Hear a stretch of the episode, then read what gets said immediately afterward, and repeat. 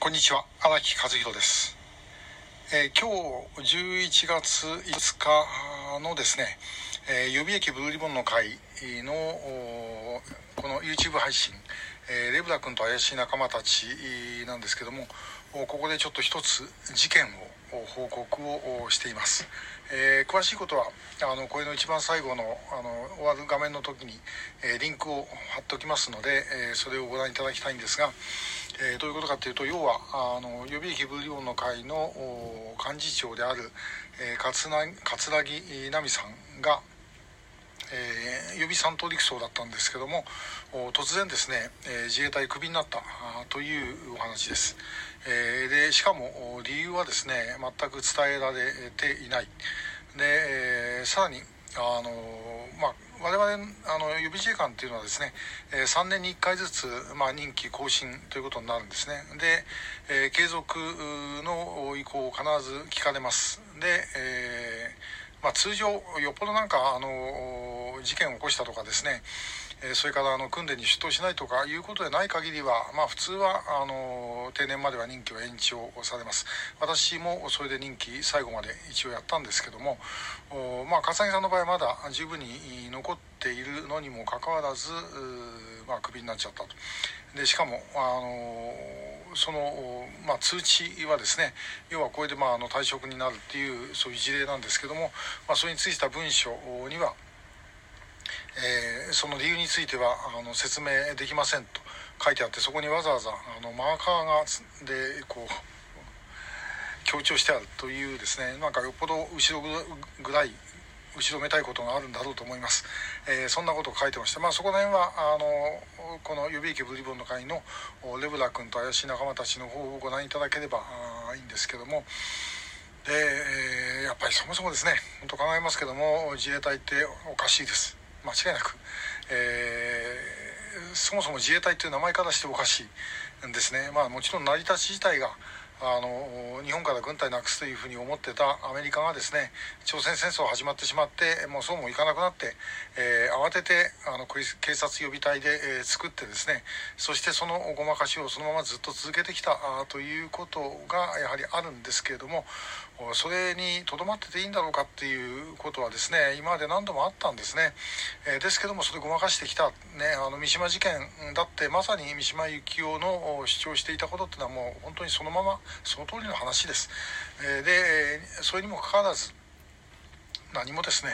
え変わってこなかった。で、え実際はアメリカに守られて、えいる。ね、その中でやってるわけですから、まあ、本当にあのサファリパーク、えこれは自民党の参議院議員の西田昌司さんが言ってた言葉で全くその通りだと思うんですけど、まあ、サファリパークの中の平和だったわけですね。でサファリパークから出ようとすると、まあ、もちろんそのサファリパークの管理人からですね、えー、制止されるということではあったんですが、まあ、それが本当の世界だと思い込んでしまったことに問題がある。で自衛隊でも、まあ、70年代ぐらいまではあの旧軍出身者の方がいましたえそうすると例えばですねこれ護衛艦とか言ってるけども実は駆逐艦なんだとかですね、えー、あるいはあの普通科とか言ってるけど実は歩兵なんだとかそういうふうにまあ置き換えてまあ、今はしょうがないけどやがて軍隊になるんだからっていう思いを持ってきた。あまあそういう方が多かったと思います。ですけども現実はそうではない。で、えー、もう普通か普通か。で当たり前だと思ってる人たちが今まあもう自衛隊のほとんど大部分ということになっています。で、えー、政治に関わらないということになっているためにともかくそういうことに関して関心を持つこと自体があの異端視されるという雰囲気があります。えー、私あの予備自衛官平成15年に任官した時にですねあの訓練を受けてた時に、まあ、他の人たちみんなあの現役上がりの人ですから、えー、話をしてて思ったのは、まあ、本当にですね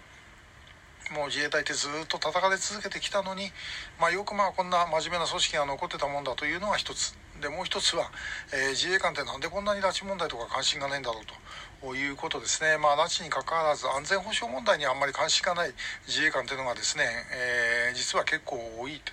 えー、で、まあ、日本的な発想でですねもうもう面倒くさいことはあまり考えたくない、えともかく目の前にある仕事はちゃんとやると。いうことの人がやはり大部分だったような気がします。でも目の前にある仕事をちゃんとやるっていうことはですねそれは与えられた任務がちゃんとした任務であればちゃんとやるっていうことです。だから今の自衛官だって、えー、拉致被害者救出ということをやるとそのために自衛隊を何らかの形で使うっていうことになったらばそれはまあもう一生懸命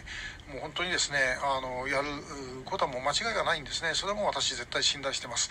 だけどやっぱり根本のところで間違えているとこれはいけないんじゃないだろうかなと思います、えー、軍は軍です。あれどんなことを誰がどう見たってですね陸軍海軍空軍にしか見えません。でそれを軍じゃないというふうに日本国内だけで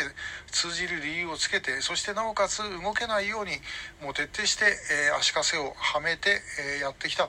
例えば軍法会議がないとかですねそういうことももちろんそういうことの一つです。あるいはあのネガティブリストポジティブリストの話ありますね。あのできることだけを書いてあると。自衛隊法やなんかにね、えー、普通の軍隊だったらばあできないのはこれっていうふうに書いてあってあとは基本的にはみんな何でもできるというのがあの法体系、えー、軍事に関する法体系の基本ですけども、まあ、そうではないということです。えー、改めて、えこれがあの我々今置かれている状況をですね再認識する必要があるのではないだろうかなというふうに思います。あの本当にですね、えー、笠井さんはまあ、これまであの予備自衛官補の1期で、えー、自衛隊に対する貢献という意味ではですね、えー、大抵の、えー、現職自衛官にだって負けないぐらいのですねものすごい影響力があって、えそして、まあ、一生懸命活動をしてきたということですね。だからもしあの辞めさせる理由があるんだったらば自衛隊はあという防衛省はちゃんと本人に説明をしてこれこれこうなんですということを言うべきだと思います。でそうでないなら私は復帰をさせるべきじゃないかなと思います、えー、これから同じようにですね、えー、全く理由が分からず熱心にやってた方々が、えー、予備自衛官をクビになるというようなことがあれば私だってですねその予備自衛官なれとか今までこうね、えー、進めてきたことってもう進められなくなっちゃいますよね。これおそらくみんな同じだと思います。そういうふうにならないためにあのやっぱり軍隊は軍隊だということをまず我々国民一人一人がちゃんと認識をすべきではないだろうかなと思う次第です。今日もありがとうございました。